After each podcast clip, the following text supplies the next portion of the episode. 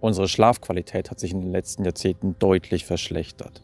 Fast jeder Zehnte leidet unter chronischen Schlafstörungen. Fast 30 Prozent haben zumindest ab und zu große Probleme einzuschlafen, werden nachts wach und können dann nicht mehr einschlafen und fühlen sich dann dadurch am nächsten Tag müde und erschöpft. Im Vergleich zu vor circa 80 Jahren schlafen wir im Durchschnitt ungefähr eine Stunde weniger. Glücklicherweise wissen wir aus Sicht der Forschung jedoch aufgrund von Studien mit tausenden Versuchspersonen mittlerweile sehr genau, welche Methoden hilfreich sein können, um wieder einen gesunden, erholsamen Schlaf zu bekommen. Und jede Methode, die ich euch heute vorstelle, basiert wirklich auf solider Forschungsbasis. Da wäre zum Beispiel die sogenannte Schlafrestriktion, etwas, was man in der kognitiven Verhaltenstherapie bei Schlafstörungen häufig einsetzt und auf den ersten Blick vielleicht etwas merkwürdig wirkt, weil hier wird das Schlafen wirklich eingeschränkt, zumindest die Zeit im Bett wird eingeschränkt, weil viele Menschen, die an Schlafstörungen leiden, versuchen, den Schlaf tagsüber nachzuholen, sodass sie dann tagsüber so ein bisschen eindösen, so einen Mittagsschlaf machen oder sie gehen sehr früh ins Bett, weil sie hoffen, je früher ich ins Bett gehe, desto größer ist die Wahrscheinlichkeit, dass ich einschlafe. Oder sie bleiben sehr lange im Bett liegen, weil sie hoffen, dass sie nochmal einschlafen. Und das heißt, die Zeit, die sie im Bett verbringen, ist wirklich sehr groß, während die Zeit, die sie mit Schlaf verbringen im Bett, leider sehr gering ist. Und das liegt vor allem daran, dass sie sich häufig ins Bett legen, obwohl sie gar nicht so richtig müde sind. Weil wenn ich zum Beispiel mittags schon ein bisschen vor mich hingedöst habe, dann bin ich abends, wenn ich mich ins Bett lege, nicht so richtig müde. Und zum anderen bekomme ich dann auch nicht diesen erholsamen so wichtigen Tiefschlaf. Von daher kann es sehr hilfreich sein, die Zeit im Bett ein bisschen zu reduzieren, damit man wirklich nur noch dann schlafen geht, wenn man müde ist und dann kann man auch deutlich einfacher wieder einen gesunden, erholsamen Schlaf bekommen. Auch Tipp Nummer zwei wirkt auf den ersten Blick etwas befremdlich, hat sich aber in Studien auch sehr gut bewährt und das ist die paradoxe Intention. Wenn man überhaupt nicht einschlafen kann, dann nimmt man sich paradoxerweise vor, wach zu bleiben. Und das hilft, weil viele Menschen mit Schlafstörungen irgendwann diese Angst vor der misslungenen Schlafperformance aufbauen. Und wenn man sich dann mal genau das herbeiwünscht, was man normalerweise fürchtet, man nimmt sich vor, mal wach zu bleiben, dann kann das durchaus sehr viel Druck aus der Situation rausnehmen. Und man wird erstaunt sein, dass man auf einmal einschlafen kann, obwohl man sich das gar nicht vorgenommen hat. Dieses aktive sich vornehmen, ich muss jetzt einschlafen, das funktioniert nämlich nicht so gut. Das Einschlafen ist nämlich eher ein passiver Prozess und das zu erzwingen, das funktioniert leider in der Regel nicht so gut.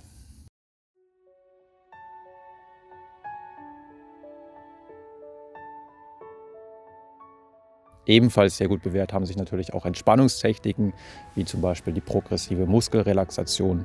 Also wenn ihr zum Beispiel mal die Muskeln eures Körpers mal ganz kurz sehr stark anspannt für fünf bis zehn Sekunden und danach loslasst, dann merkt ihr, dass ihr danach auch etwas entspannter seid. Aber auch andere Entspannungstechniken wie autogenes Training oder Achtsamkeitsmeditation können auch sehr gut helfen, den Geist zur Ruhe kommen zu lassen und von belastenden Gedanken zu befreien. Und belastende Gedanken, das ist sowieso ein sehr großes Stichwort bei Schlafstörungen. Viele können ja deswegen nicht einschlafen, weil sie nachts oder kurz vorm Schlafen gehen dann doch noch mal so viel grübeln, sich über Dinge Gedanken machen und dann später gehen die Gedanken dann auch über in ein sich Sorgen machen, dass man diesmal wieder nicht genug Schlaf bekommt und wenn man dann wieder nicht genug Schlaf bekommt, dass man dann am nächsten Tag überhaupt keine Leistung bringen kann oder dass es einem gesundheitlich sehr schaden kann. Hier kann natürlich die Methode des kognitiven Reframings aus der kognitiven Verhaltenstherapie sehr hilfreich sein, dass man sich auch mal fragt, wie wahrscheinlich ist es denn, dass ich am nächsten Tag wirklich überhaupt keine gute Leistung bringen kann. Also dieses Katastrophisieren zu hinterfragen, ob es wirklich so eine riesige Katastrophe ist oder ob man, und das ist viel realistischer, oder ob man nicht selbst bei sehr geringem Schlafpensum trotzdem noch eine brauchbare Leistung erbringen kann. Und das Gleiche gilt natürlich auch für den Gedanken, dass die Gesundheit so sehr stark leiden könnte. Auch da ist es natürlich nicht so katastrophal, wie man sich das ausmalt. Ähm, wir verkraften das durchaus mal ein paar Tage ziemlich schlecht zu schlafen. Vielleicht noch besser als so ein kognitives Reframing ist prinzipiell dieses Grübeln auf eine vorher festgelegte Zeit zu verschieben. Also sich zum Beispiel vorzunehmen, okay, ich darf mir solche Sorgen machen, ähm, ich darf über Thema X, Y nachdenken, ich darf darüber ruminieren, würden wir Psychologen sagen. Aber nicht, wenn ich im Bett liege und schlafen möchte, sondern zum Beispiel jeden Tag von 18 bis 18.30 Uhr. Also da ist meine festgelegte Grübelzeit und dann kann ich mir, wenn ich im Bett liege und anfange zu grübeln, kann ich mir sagen, stopp. Also das ist der typische Gedankenstopp. Man kann sich da wirklich dann mental sagen, stopp, das ist jetzt hier nicht der richtige Zeitpunkt. Ich kann mir über diese Sachen morgen um 18 Uhr Gedanken machen. Und wenn man möchte, kann man das auch mal aufschreiben, wenn man das gar nicht mehr aus dem Kopf rauskriegt. Und dann kann man da morgen drüber nachdenken. Häufig merkt man dann am nächsten Tag, dass das überhaupt eigentlich gar kein wichtiges Thema ist. Wenn dieser Gedankenstopp trotzdem in dem Moment schwerfallen sollte, kann es ebenfalls sehr hilfreich sein, den Fokus auf positivere Dinge zu lenken. Zum Beispiel sich vorzustellen, wie man an einem wunderschönen Sandstrand spazieren geht und wie man den Sand unter den Füßen spürt. Oder, und auch das kann sehr hilfreich sein, sich zum Beispiel fünf positive Dinge des Tages nochmal Revue passieren zu lassen oder auch fünf Dinge aufzuzählen, für die man an diesem Tag dankbar ist. Und das können auch wirklich ganz banale, einfache Dinge sein, wie zum Beispiel, ich bin dankbar, dass ich leben, dass ich existieren darf, dass ich diese Luft hier einatmen darf oder ich bin dankbar für eine wichtige Person in meinem Leben. Oder ich bin auch dankbar für das gute Essen, was ich heute hatte. Oder dass ich ein Dach über dem Kopf habe. Also es gibt da wirklich sehr viele Dinge, die einem helfen können, den Fokus von diesen negativen Grübelgedanken auf positivere Dinge zu richten.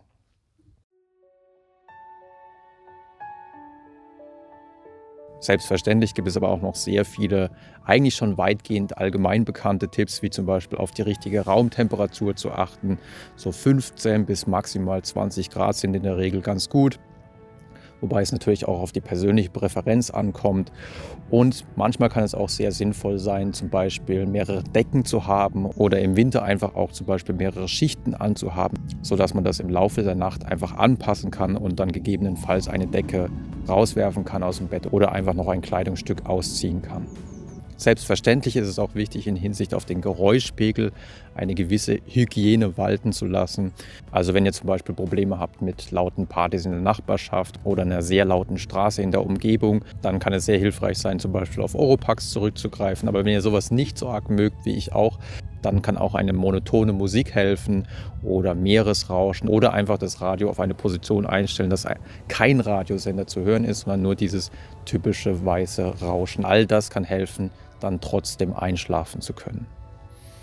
Weitere Schlafhygienetipps sind natürlich, den Raum so dunkel wie möglich zu halten, kurz vorm Schlafengehen nicht mehr allzu viel zu essen, weil zum Beispiel uns auch Sodbrennen nachts wach halten kann. Oder auch natürlich Koffein so stark wie möglich einzuschränken. Auch das kann uns wach halten. Nikotin, ähm, da ist eher das Problem, dass man dann mitten in der Nacht ähm, nochmal so das Gefühl bekommt, oh, jetzt brauche ich eine Zigarette. Auch das, dieses Craving, dieses Verlangen kann einen ein bisschen wach halten. Alkohol ist auch problematisch, weil es zwar zunächst uns beruhigt und wir vielleicht ein bisschen besser einschlafen, aber der Schlaf ist häufig dann nicht so erholsam. Also auch hier werden wichtige Schlafphasen gestört und dann schläft man leider nicht so erholsam. Ebenfalls störend sind alle Sachen, die uns aufregen kurz vorm Schlafengehen. Also man sollte vorm Schlafengehen nicht unbedingt nochmal auf Social Media gehen oder man sollte natürlich auch keinen Horrorfilm schauen oder auch streiten sollte man kurz vorm Schlafengehen vermeiden. Aber ich glaube, das ist auch selbsterklärend. Was dagegen für einen erholsamen Schlaf sehr förderlich sein kann, ist Sport treiben. Also Sport treiben, da gibt es mittlerweile auch große Meta-Analysen mit tausenden Versuchspersonen.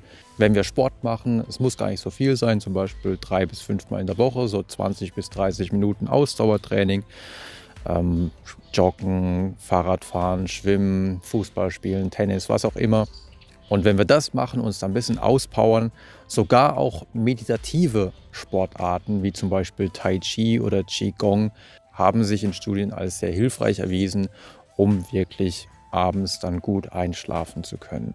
Das Einzige, worauf man hier vielleicht ein bisschen drauf achten sollte, ist, vielleicht nicht unbedingt direkt vorm Schlafen gehen, sich komplett auszupowern, weil vielleicht dadurch der Organismus einfach zu hoch getrieben wird und dann fällt es vielleicht ein bisschen schwieriger, dann wieder einzuschlafen. Aber ob das wirklich so schlimm ist, da ist die Forschung noch nicht ganz entschieden. Der nächste Tipp ist vielleicht ein bisschen überraschend, war auch für mich sehr überraschend, aber für alle, die zum Beispiel gerne auf natürliche und pflanzliche Mittel zurückgreifen, könnte auch Lavendelöl eine Option sein, weil hier konnten mittlerweile recht große Studien zeigen, dass Lavendelöl auch hilft, zum Beispiel gegen generalisierte Angststörungen. Und hier ist ja auch eines der Hauptsymptome, dieses sich beständige, sich Sorgen machen. Und in diesen Studien konnte man häufig beobachten, dass die Patienten, die Lavendelöl bekommen hatten, dann auch etwas besser schlafen konnten. Also wer solchen Sachen gegenüber offen ist, kann es natürlich gerne mal ausprobieren. Der letzte und vielleicht wichtigste Tipp ist aber, und darauf versucht man in der Therapie häufig hinzuarbeiten, wieder einen gleichmäßigen Schlafrhythmus zu bekommen. Also es ist ein Riesenproblem, wenn man zum Beispiel am einen Tag um 12 Uhr ins Bett geht, am nächsten Tag um 3 Uhr nachts ins Bett geht und dann vielleicht am nächsten Tag um 5 Uhr abends ins Bett geht. Also all diese komplett wahnsinnigen Rhythmen, was den Schlaf angeht, die führen dazu, dass unser Körper überhaupt keinen Plan hat, wann er müde zu sein hat und wann er schlafen gehen soll. Das heißt, versucht wirklich einen einigermaßen gleichmäßigen Rhythmus zu finden, dass er vielleicht jeden Tag um elf ins Bett geht, aber die Uhrzeit ist gar nicht so wichtig. Wichtig ist nur, dass es konstant ungefähr immer die gleiche Uhrzeit ist und dann am nächsten Tag zu ungefähr der gleichen Zeit immer wieder aufwacht. Soweit also die Tipps aus der Forschung für einen gesunden, erholsamen Schlaf.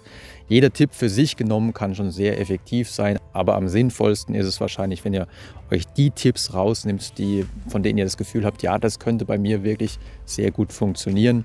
Und dann sind die Erfolgswahrscheinlichkeiten auch am größten. Das soll es für heute gewesen sein.